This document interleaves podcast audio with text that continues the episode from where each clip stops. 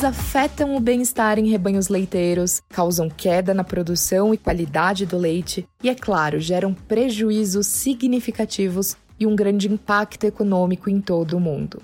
Estudos demonstram, por exemplo, que um só caso de mastite clínica pode representar a perda de 500 quilos de leite em uma lactação. É muita coisa, né? Bom, para entender tudo sobre essa doença, desde a identificação ao combate da mastite no rebanho, hoje eu recebo novamente Marcos Malaco, médico veterinário e gerente técnico de bovinos da Seva Saúde Animal, e André Amos, há mais de 40 anos atuando como médico veterinário com foco em bovinocultura de leite. Este episódio tem o patrocínio de Marbox, um produto Seva Saúde Animal.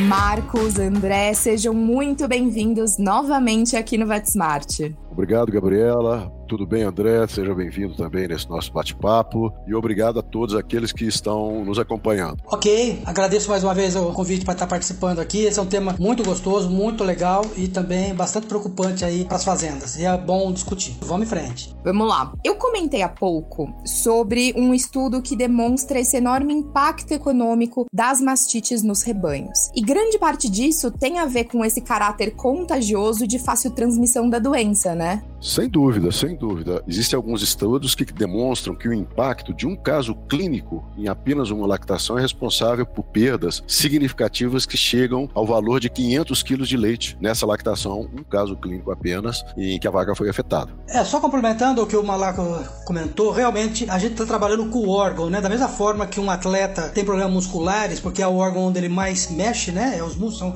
são os músculos. No caso da vaca leiteira, é o úbere, né? Então é muito, muito ruim esse, esse problema da, das mastites. E o problema, ele é muito mais do que só contagioso, né, de bactérias contagiosas envolvidas nesse processo. Existe outro tipo de bactérias ou de agentes que a gente chama de ambientais que também causam danos é, incomensuráveis aí à, à, à, pecuária de leite, né? E isso é muito importante discutir também, sem dúvida. E, inclusive, André, lembrando dos patógenos ambientais, né, eles podem, inclusive, além de determinar a inflamação da glândula mamária, eles podem, nas infecções, comprometer a vida dos animais. Né? Naqueles casos de endotoxêmicas, que são determinadas principalmente por aqueles agentes gram-negativos, como Escherichia coli, por exemplo, que pode resultar num quadro grave com comprometimento sistêmico geral do organismo do animal, além da glândula mamária, o comprometimento geral, não é isso? Exatamente. Essa é uma mastite, vamos falar, graças a Deus, menos comum, mas muito forte, muito problemática, porque como bem você falou, né? Ela é uma mastite que atinge o animal como um todo, né? Ela não se restringe somente ao órgão, no caso aí a, a glândula mamária. Na verdade, ele é sistêmico, ele é podendo levar o animal à morte. Esse é o problema. Esse é o grande problema.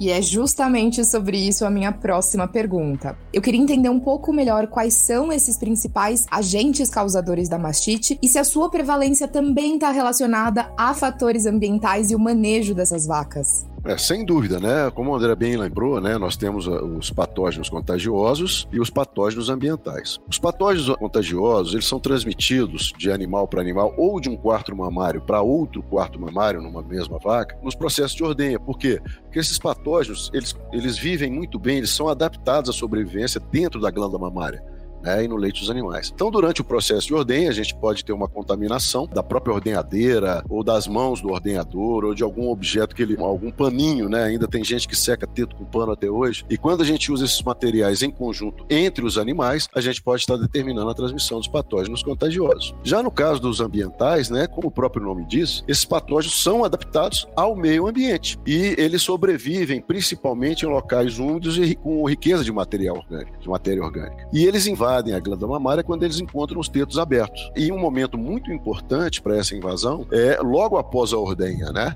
Que a gente sabe que o canal do teto, o esfíncter do teto, ele demora um determinado período de tempo para ele fechar o teto, né? Obliterar o teto. E um outro momento muito importante com relação aos patógenos ambientais, além desse, dessa pós-ordenha, é no período seco, logo após a secagem das vacas, porque elas continuam ainda produzindo leite, aquele leite produzido aumenta a pressão interna na glândula mamária e esse aumento de pressão interna pode forçar o canal do teto, o esfíncter do teto, e esse esfíncter do teto, ou o canal do teto, vai permanecer aberto. Na situação da vaca seca, os momentos mais importantes são naquelas semanas logo após a secagem, principalmente aí nas duas, três primeiras semanas pós-secagem, e nas semanas imediatamente anteriores ao parto né, ao início da lactação. E nas semanas logo após a secagem, por causa do aumento da pressão interna, que essa vaca não está sendo ordenhada e ela continua produzindo leite. Né? E nas semanas logo antes do parto, essas semanas vão coincidir com a fase de colostrogênese. Colostrogênese começa aí aproximadamente quatro, três semanas antes do parto, mas a pressão interna ele é muito aumentada, a pressão interna da glândula mamária, cerca de duas semanas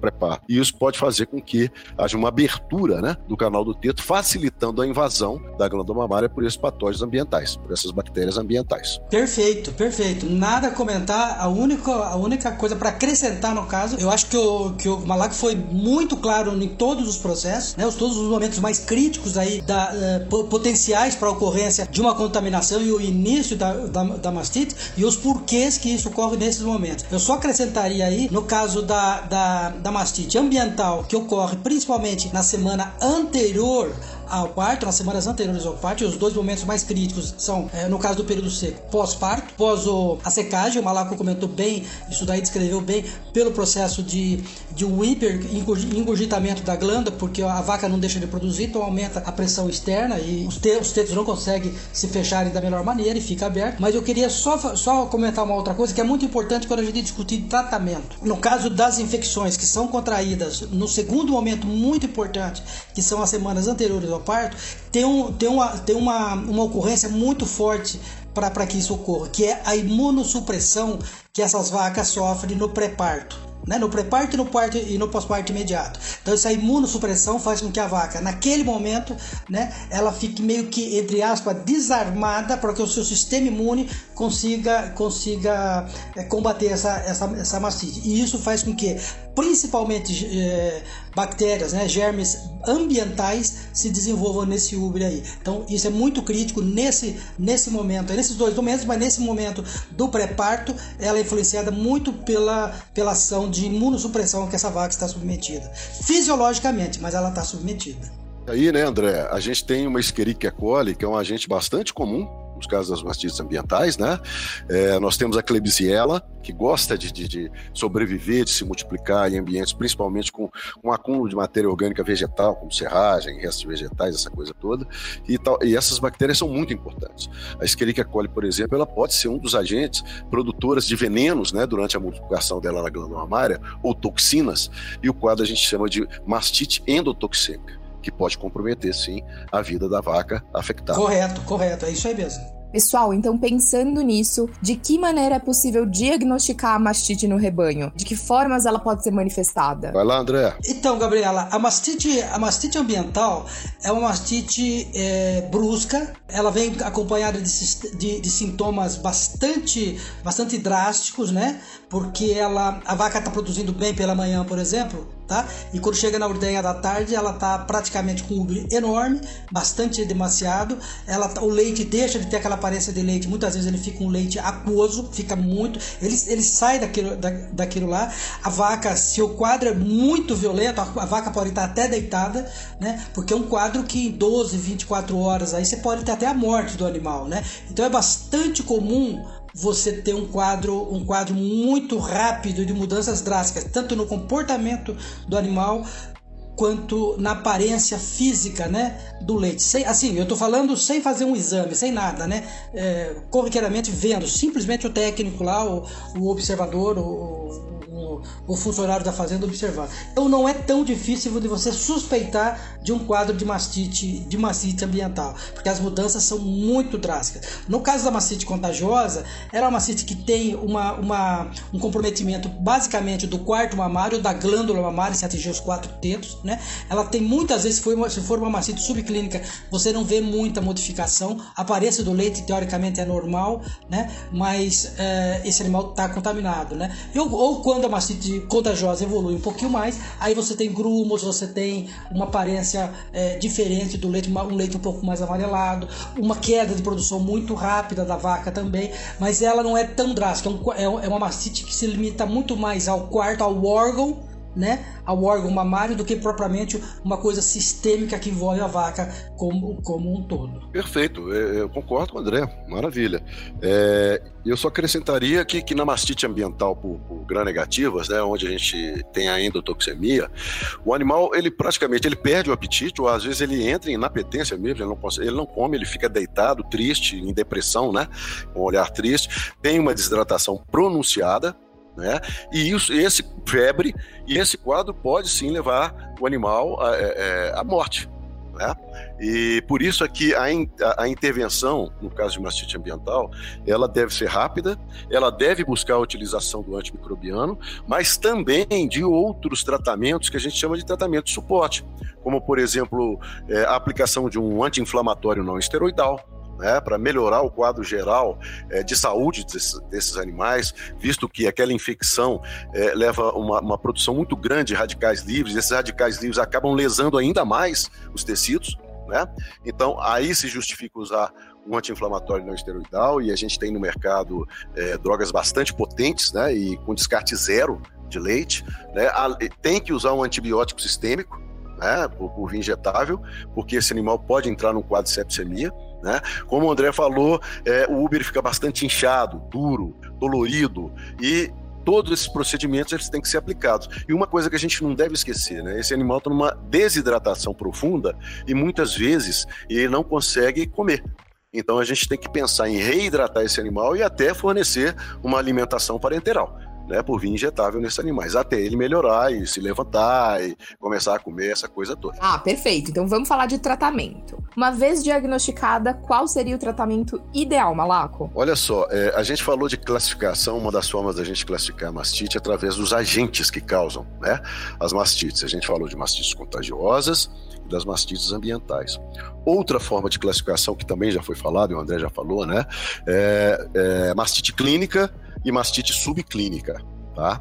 E dentro dos casos de mastite clínica, nós temos aquelas situações de doença superaguda, aguda e crônica. Né?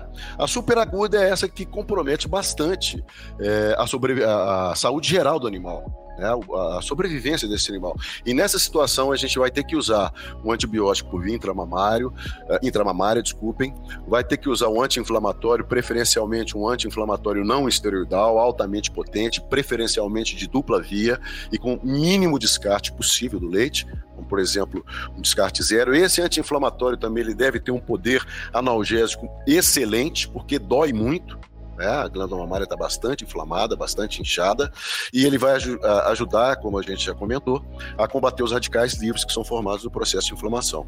Além disso, a gente vai fazer o, o tratamento também com um antibiótico intramamário, né? E cuidar da hidratação e às vezes até da alimentação parenteral do animal, nos casos superagudos. Né? Então, todos esses processos são importantes. Nos casos agudos, a gente pode usar o antibiótico intramamário, tá? mais um anti-inflamatório. E nos casos de mastite crônica, a gente tem que avaliar. A gente tem que avaliar se permanece ou não com esse animal no rebanho, visto que alguns patógenos, como o Staphylococcus aureus, por exemplo, quando ele começa a causar mastites recorrentes, é sinal que ele está muito bem adaptado e muito bem protegido dentro da glândula mamária.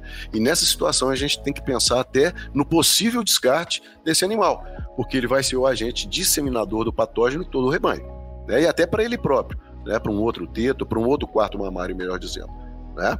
E quando a gente faz, Gabriela, o tratamento é, combinado com dois ou mais antibióticos, a gente deve ter muito cuidado naquelas interações é, de antibióticos, porque se a gente usar antibióticos e que um vai é, é, combater o efeito do outro, é uma situação que a gente chama de antagonismo, a chance de não ter o sucesso do tratamento é muito grande.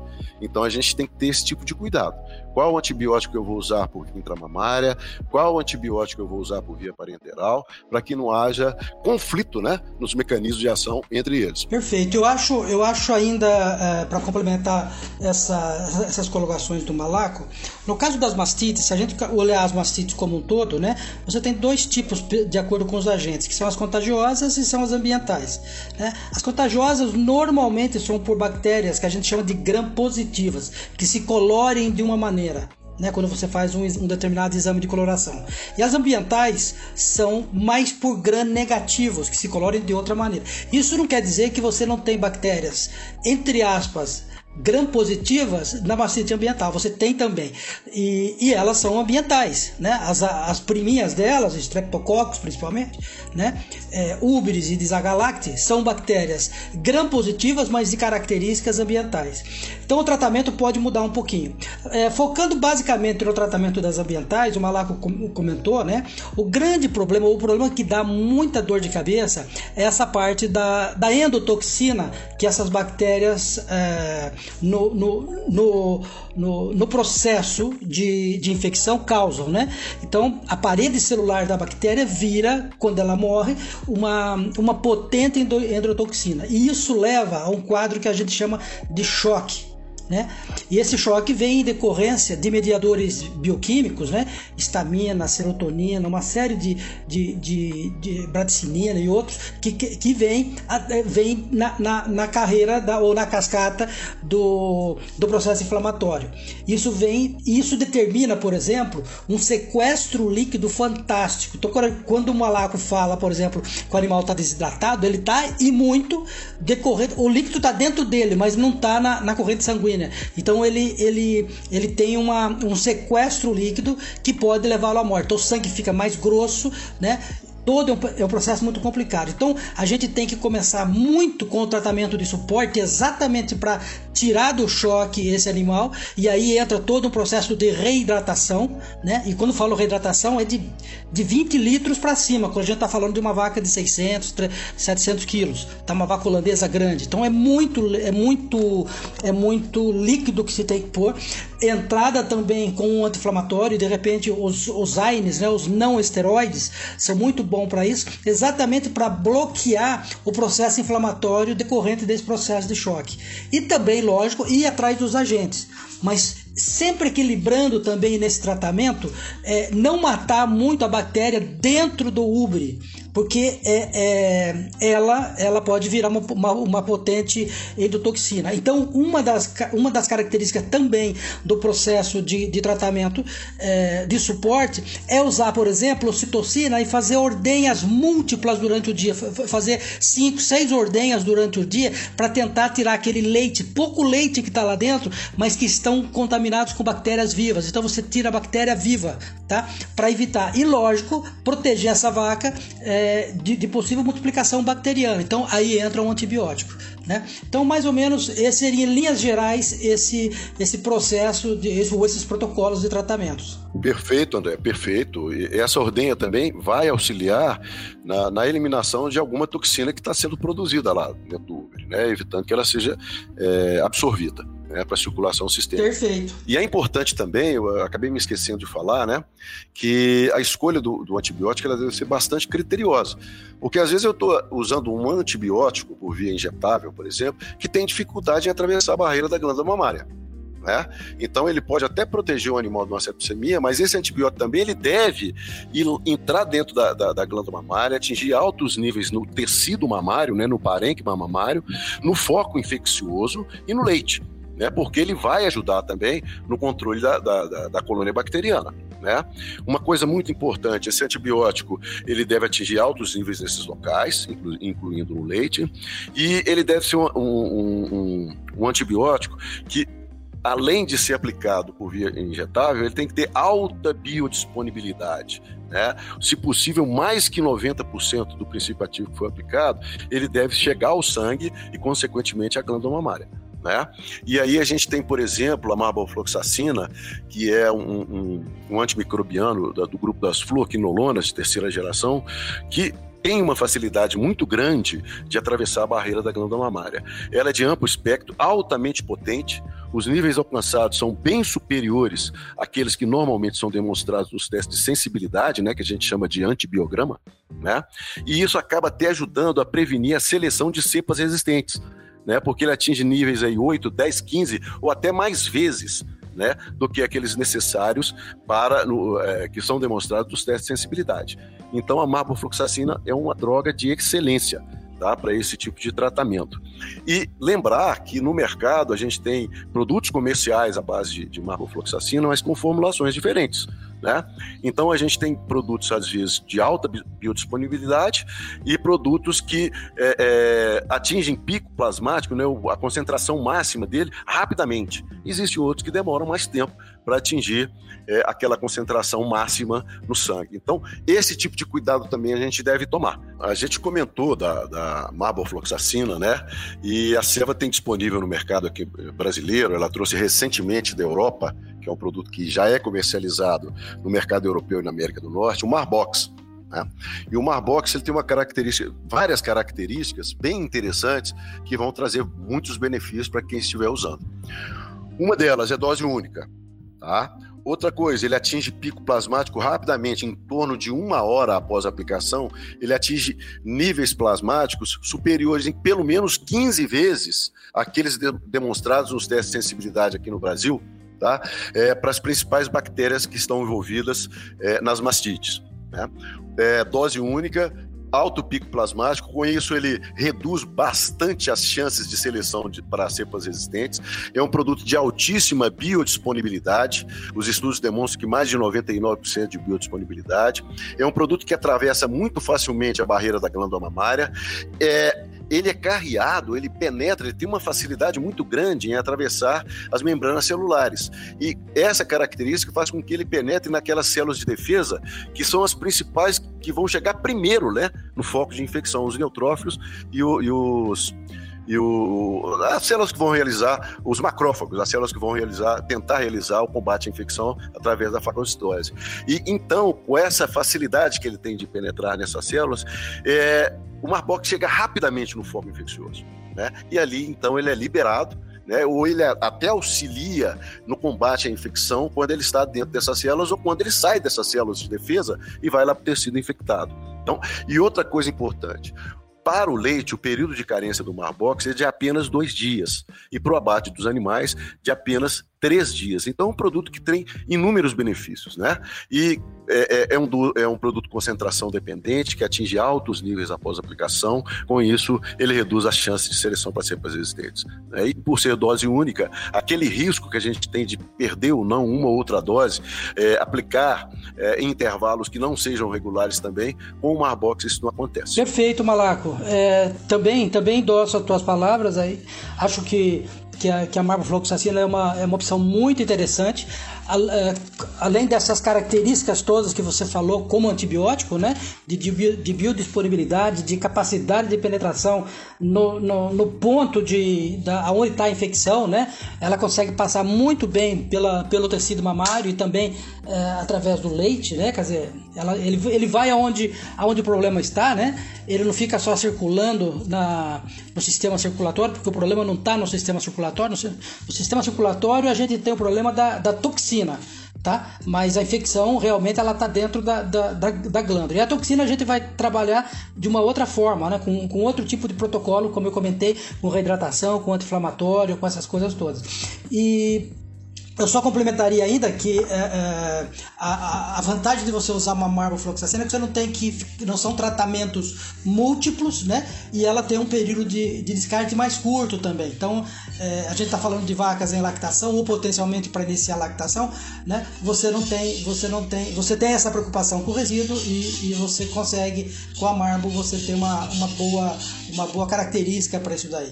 Mas é também concordo com, com o Malaco de que é uma boa opção é, para tratamentos de, de mastites, principalmente as ambientais. Sem dúvida, sem dúvida. Bom, e como a gente viu nessa discussão, é, o tratamento coadjuvante, entre aspas, né, é, ele, é, ele é muito baseado é, em tentar evitar o processo de choque desses animais, né? Porque uma vez essa endotoxina sendo liberada, né, você ter uma, uma essa toxemia toda correndo no animal, a sintomatologia, a sintomatologia é uma sintomatologia clássica de choque e ela é desencadeada pelos mediadores bioquímicos, né? É, e também pela cascata do ácido araquidônico, que é a cascata inflamatória. Né? Então, o que a gente puder é, parar esse processo, sem dúvida nenhuma, é, é, é importante para o bem-estar desse animal e para a sua mais rápida recuperação. Então, como, como a gente comentou, a, a, você pode utilizar um produto, né, um, um anti-inflamatório não hormonal. E eu diria que a indicação aí seria um, um ketoprofeno, um ketofen, né? O nome comercial é ketofen. Por quê? Porque o ketofen ele é um ele é uma ele é um, um, um anti-inflamatório não hormonal de via dupla, ou seja, na, na, na, reação da cascata do ácido araquidônico, né, do processo inflamatório, ele atua praticamente em todas as, as, as ações de, de mediadores, né? de, de, do, do, do ciclo, da, da ciclooxigenase e da lipooxigenase. Então ele bloqueia as prostaglandinas que estão relacionadas com uma dor intensa, tromboxano, as, as prostaciclinas, leucotrienos e também bradicilina. Ou seja, todo o processo como um todo, tá? Ele é bloqueado. Alguns anti-inflamatórios são de via única, Tá? Então ele atua, por exemplo, só sobre a, a, a, a, a, coxigenase 1 e, e, e, e, lipo, é, é, e a LOX 2 tá? Então, por exemplo, o Meloxan, o Flumixine Megubrine, todo, eh, são dois, estou falando de dois muito utilizados em, em, em, veterinária, né? E no caso do ketoprofeno, não, ele é de via dupla, então ele, ele é, em termos de potência anti, eh, anti-inflamatória, muito grande. Isso faz com que o animal é, é, o processo inflamatório seja abrandado, ele diminui muito a dor, porque ele é um analgésico de, muito potente, né? ele diminua todo aquele quadro e faz com que o animal tenha um restabelecimento muito mais rápido.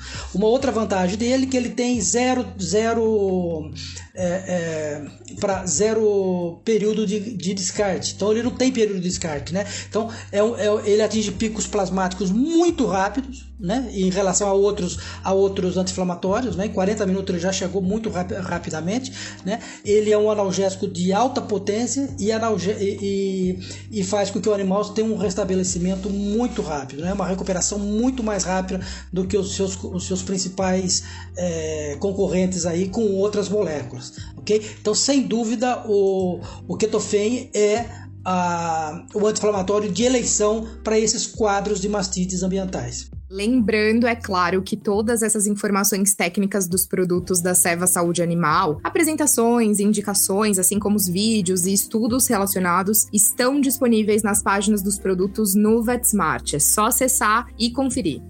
E o fato de ser dose única, né, André, é interessante também, por quê? Porque acaba não ocorrendo aqueles erros que podem acontecer. Por exemplo, quando eu uso um antibiótico que são aplicações múltiplas, eu posso esquecer de aplicar uma ou outra dose ou até um intervalo entre a aplicação das diversas doses ser um intervalo inadequado né? Eu posso, se, ah, vamos supor que, ah, olha, eu devo aplicar esse antibiótico de 12 em 12 horas. Aí eu esqueço de aplicar e vai, essas 12 horas acabam virando 16, 18 horas, e isso pode comprometer o resultado. Agora, muito interessante também, né, se possível, a gente ter é, um quadro né, de, de dos micro-organismos que mais ocorrem na propriedade. Obviamente, num quadro agudo e hiperagudo, não dá para a gente ter uma resposta antes de iniciar o tratamento. Mas a gente pode usar no tratamento um antibiótico de amplo espectro, né, altamente potente e que vai é, realmente atingir o tecido, o foco infeccioso. Né, isso é muito importante. Eu acho que é, é, é um outro, esse é um outro ponto que as fazendas têm que pensar é, isso vale para todas as mastites, né? serem coletadas materiais e depois quando você tem um pool de, de, de, de amostras, você, você, coleta, congela e a hora que você tem um pool, você tem um grupo, manda analisar e ver quais são, a, você, é, quais são as bactérias mais frequentes. Aí você vai ter um perfil um perfil é, bacteriano das infecções por mastites. E da mesma forma, você, a seguir você faz um antibiótico. Então você vai saber exatamente um antibiograma. Você vai saber exatamente o perfil antibiótico ou perfil bacteriano e quais são os melhores antibióticos para você usar. Porque se você for esperar, você coleta, faz o isolamento, espera mais alguns dias, faz, faz a, a, o antibiograma, quando você voltar com o resultado da vaca ou já perdeu o teto ou ela já morreu se for uma mastite grave. Então, pelo menos assim, você já tem o início de que você pode entrar com, com um antibiótico e tentar parar com maior capacidade, com maior percentual de acerto, vamos falar assim, de que você não está fora da, da do script, aí vão falar da, do tipo de mastite que você tem lá, lá pegando na tua fazenda. Então é importante fazer esses protocolos de diagnóstico, né, é, sequenciais aí a, a cada todo mês você tem alguns casos, coleta todo o caso e manda fazer depois isso daí e, e atingir esse, conhecer esse perfil tanto bacteriano quanto o perfil de uh, micro de, de antibióticos que você pode eventualmente usar em qualquer caso que tiver aí. Isso é muito interessante, sem dúvida. E é importante, né, André? É a participação do médico veterinário, porque o antibiograma ele é realizado no ambiente laboratorial, né? E às vezes a situação em vivo a gente tem muita produção de pus, muito tecido morto, debris celulares, e a gente sabe que o antibiótico, se ele dá um, um, resultado muito bom a nível laboratorial, numa situação onde a gente tem muita matéria orgânica, muito tecido morto, muito pus, excesso de sangue é, contaminado, às vezes esse antibiótico não vai funcionar bem lá dentro da glândula mamária, no foco infeccioso. Então, a participação do médico veterinário na interpretação né, desse anti, é, antibiograma é fundamental. Sem dúvida, Malaco. Esse é o profissional que deve coordenar isso daí dentro da propriedade, porque ele está habilitado para isso e o, e o proprietário tem que jogar isso na mão dele, né? Quer dizer, ele tem que assumir essa responsabilidade de ser o provedor de conhecimento nessa área também. E ele tem que ler muito bem esses resultados e tomar e fazer a tomada de decisão, porque é a partir disso daí que é a base para essa tomada de decisão. Bom, e para a gente fechar com chave de ouro, de que maneira a gente pode prevenir a contaminação de mais vacas? A prevenção da mastite bovina, ela, eu acredito que envolva uma série de atividades que devem ser aplicadas rotineiramente, né? Bom, existe uma série de fatores, né, para a gente tentar prevenir o problema.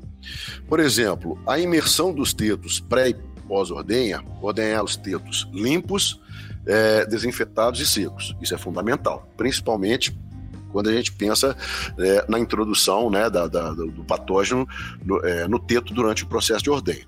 É, isso é fundamental. Outra coisa importante é a gente ter essa ordenhadeira é, muito bem regulada. Né? Ela deve sofrer uma, uma manutenção periódica, a troca da, da, da, das teteiras ela deve obedecer o que o fabricante menciona, porque às vezes a gente vai ter algumas fissuras né, naquele local que vai servir para acúmulo de bactérias. Né? É, a gente deve ter um monitoramento frequente dos casos de mastite subclínica, né, que o André já comentou uh, há algum tempo atrás. Né? Então a gente deve ter um sistema de monitoramento dessa mastite. A gente pode usar para isso é, na própria plataforma, na própria linha de ordenha, né, no próprio FUSO, a gente pode usar o exame é, do CMT, né, o California Mastitis Test, né, o CMT, que vai dar uma noção para a gente. A gente pode usar até a interpretação é, do, do que o laticínio manda mensalmente para a fazenda né, que é a contagem de célula somática. Né?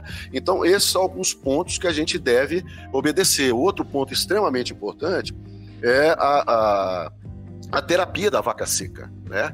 Na secagem, então, a gente, se possível, a gente deve realizar uma cultura microbiológica, deve fazer a aplicação do, do, do, antibiótico intramamário, né? Vacas que estiverem com mastite clínica, a gente deve tratar antes né? Primeiro aquela mastite clínica, para depois fazer a terapia de, de, de, vaca seca, né? E tem uma série de fatores. Por exemplo, é, a gente comentou que um, um, período de alto risco de infecção da glândula mamária durante o período seco é logo nas primeiras semanas após a secagem, por causa da, do aumento da pressão interna do útero. Né? E hoje a gente tem alguns facilitadores de, seca, é, de secagem, é, à base de cabergolina, por exemplo, que é, eles reduzem a produção de leite nessas primeiras semanas pós-secagem, principalmente nos primeiros dias. E isso auxilia bastante, né? Ele diminui a pressão interna, é, que, que, ocorre no Uber. Então, consequentemente, ele pode, ele vai evitar o gotejamento de leite, a abertura do canal do teto e gotejamento do leite e teto aberto, bactéria entra. É aquela história da igreja, né? Por que, que, o cachorro entrou na igreja? Porque ele encontrou o teto aberto. Ah, desculpa, a porta aberta, desculpe. Né? Então tem uma série de, de medidas que a gente pode tomar para prevenir. Eu me esqueci de falar também que logo após a ordenha, como o teto está aberto ainda, né? É, se possível, a gente deve manter as vacas de pé fornecer um alimento altamente palatável, né, para que elas se mantenham de pé, elas possam comer aquilo ali que agrade a elas, Né? E esse período deve ser de pelo menos aí uns 40 minutos a uma hora para dar oportunidade para o fechamento do canal do termo. Esse manejo, vamos falar assim, de prevenção, eu diria que ele é basicamente uma, uma ação muito importante no processo de controle da mastite ambiental. Né? É, a gente tem que da mastite em geral, né, mas é, particularmente da ambiental. Então a gente sabe, por exemplo, que é, é, temos que oferecer para o animal um ambiente seco, um ambiente sem lama, um ambiente sem, sem, sem sujidades, né, que possa eventualmente comprometer esse, esse animal, né, ou, ou ajudar a contaminação desse animal. É, então o grande problema da vaca, quando a gente fala do, do da ambiental é realmente o ambiente, né? Onde que ela, aonde ela é manejada. Então a gente tem que oferecer para ela uma qualidade de vida, né? Em termos de sujidade muito baixa, né? Ou sem nada, lógico, sem nada, né? Para evitar a contaminação. Agregado a isso, esse, esses outros manejos do qual o Malaco falou, né? Que é o, o tratamento, o, o, como é que fala, a, a desinfecção do teto, o uso de uma de uma é, é, de, um, de um dipping, né, de um mergulhador com desinfetante, isso é muito importante, de um selante, seja ele interno ou externo, para evitar a contaminação né, um, um, é, ascendente. Né? Hoje a gente tem já uma secagem inteligente aí com o uso do Velact, que promove uma diminuição da produção de leite, e isso diminui drasticamente a pressão interna, praticamente zero a pressão interna, então você não tem uma pressão que faça com que esse ubre, é, esse teto abra, então tirando a capacidade de penetração do, do, do agente por, por dentro, né? então isso ajuda é, é, muito hoje as vacas, além da dor que, que, que, ela, que ela obstrui também pelo, pelo excesso de leite, né? então tudo isso é muito importante. Nos últimos anos também, é, eu diria nas últimas décadas né, até, tem havido a, a, a entrada de vacinas né, para gram-negativos tanto de, de mutantes J5 quanto de outros mutantes, né? Isso tem ajudado muito. Às vezes não não não evitando a ocorrência da mastite em si, mas evitando da mastite ambiental em si, mas evitando muito o quadro drástico dela, né? Quando eu falo drástico é porque ele é drástico mesmo, inclusive podendo levar o animal à morte. Então, ela alivia bastante. Então, é uma opção bastante inteligente. Mas, na verdade, o grande manejo que a gente tem que ter em termos preventivos para evitar a ocorrência, sem dúvida nenhuma, é permitir somente que essas vacas tenham acesso a locais muito bem, muito bem é, é, arejados, sem umidade, é, bem limpos, né? Isso, isso é fundamental para o controle das mastites ambientais. Legal, André. Você falou uma coisa bem interessante, né? É, a gente deve proporcionar um ambiente confortável para esse animal. Né? É, se o animal está sofrendo qualquer tipo de estresse, e pode ser até um estresse pela dor, né? um problema de casco, alguma coisa de locomotor e tal, ele vai estar tá com o seu sistema imunológico, né? ele não está bem. Né? E isso acaba favorecendo as infecções também. É, então, é, o conforto em si é muito importante. E o conforto vai desde oferecer é, é, mitigação né, é, do estresse térmico até um conforto para alívio da dor. É, e aí a gente tem, é, como você comentou, o Velax, que é a base de, de cabergolina, né, como um produto que vai ajudar naquele período crítico de infecções por, por patógenos ambientais logo após a secagem. É, isso também é muito importante importante. Né? A gente deve proporcionar uma boa nutrição, um bom ambiente para esse animal, o alívio da dor, essa coisa toda, para ele ter uma vida mais saudável, né? proporcionando então um melhor bem-estar para esse animal. Sem dúvida. Só para complementar, o, o, Malaco, a, as mastites ambientais ela ocorre numa, numa fase da vida do animal, né? É, que ele está muito, ele tá muito, muito estressado, né? Que é a parte do período seco. Se a gente vê as maiores ocorrências da, da mastite ambiental, ela se refere, você comentou mais no início desse bate-papo, é, logo após a secagem e depois eu comentei inclusive também, você falou, é, umas semanas antes, né? Ou ali pertinho do parto, né? Então tudo isso dentro do processo do período seco.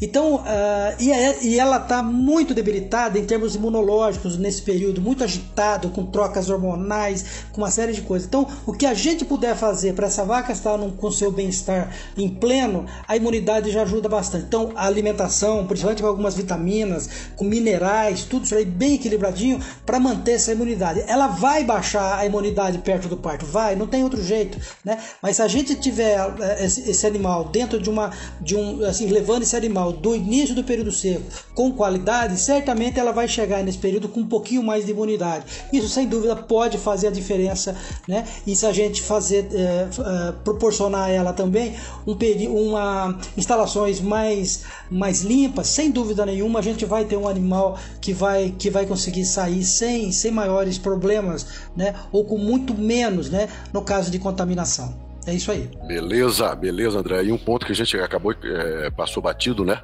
É, uma, da, uma das formas de prevenção da mastite é o tratamento imediato dos casos clínicos, né?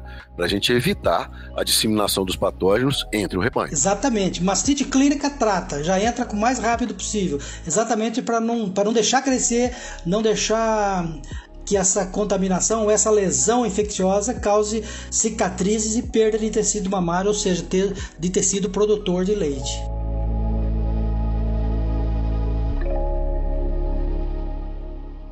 Hoje a gente esclareceu muitas das dúvidas sobre mastite bovina, a gente entendeu os conceitos mais básicos e também tratamento, prevenção. E é claro que em todo esse processo, o médico veterinário ele é essencial, assim como o Malaco e o André também já citaram anteriormente.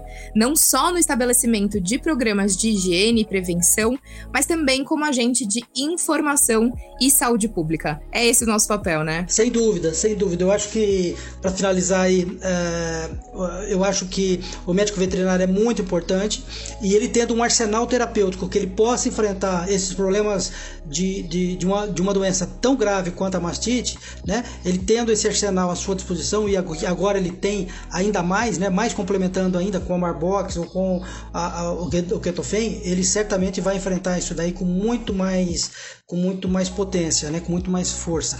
É, só para citar também, a mastite ela, ela, é, é, ela é um problema muito sério na parte industrial também, então tem que ser, tem que ser combatida de uma maneira muito forte dentro das propriedades, né? E só para me despedir, eu agradeço mais uma vez o convite e é sempre um prazer estar batendo papo de um assunto muito gostoso aí, né, com meu amigo Marcos Balaco. É isso aí. Valeu, André. Bom, é, o André foi ba bastante claro né, na explicação. O médico veterinário é fundamental. Né, porque ele é que vai ser o profissional capacitado para dizer qual o tipo de tratamento e qual o tipo de mastite vai ser tratado. O André comentou da, dos prejuízos à indústria do laticínio. É, a mastite clínica, é óbvio, eu não vou poder comercializar o leite, mas a mastite subclínica ela contribui para a perda de qualidade do leite, não só da quantidade, de perda de qualidade. Né? E produtos de laticínio produz, é, é, produzidos com leite com vacas de mastite subclínica, eles vão ter um pior rendimento na produção de queijo, de manteiga, etc., né? do próprio leite em pó.